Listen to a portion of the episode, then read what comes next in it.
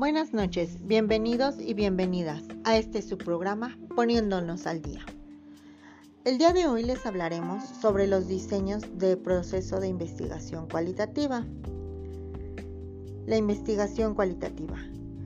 El abordaje fundamental del estudio durante el trabajo de campo, esto es al tiempo que se recolecta y analiza los datos, los diseños cualitativos son flexibles y abiertos y su desarrollo debe adaptarse a las circunstancias del estudio. Por otra parte, se señala la naturaleza iterativa de los diseños cualitativos y el hecho de que realmente no hay fronteras entre ellos.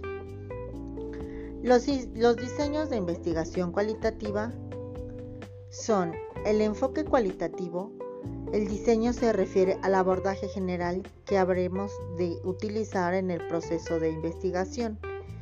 El diseño, al igual que la muestra, la recolección de los datos y el análisis, va surgiendo desde el planteamiento del problema hasta la inmersión inicial y el trabajo de campo, y desde luego sufre modificaciones, aun cuando es más bien una forma de enfocar el, fenómeno de interés. ¿Cuáles son los diseños básicos de la investigación cualitativa? Existen diversas tipologías de, los diseños cualitativos.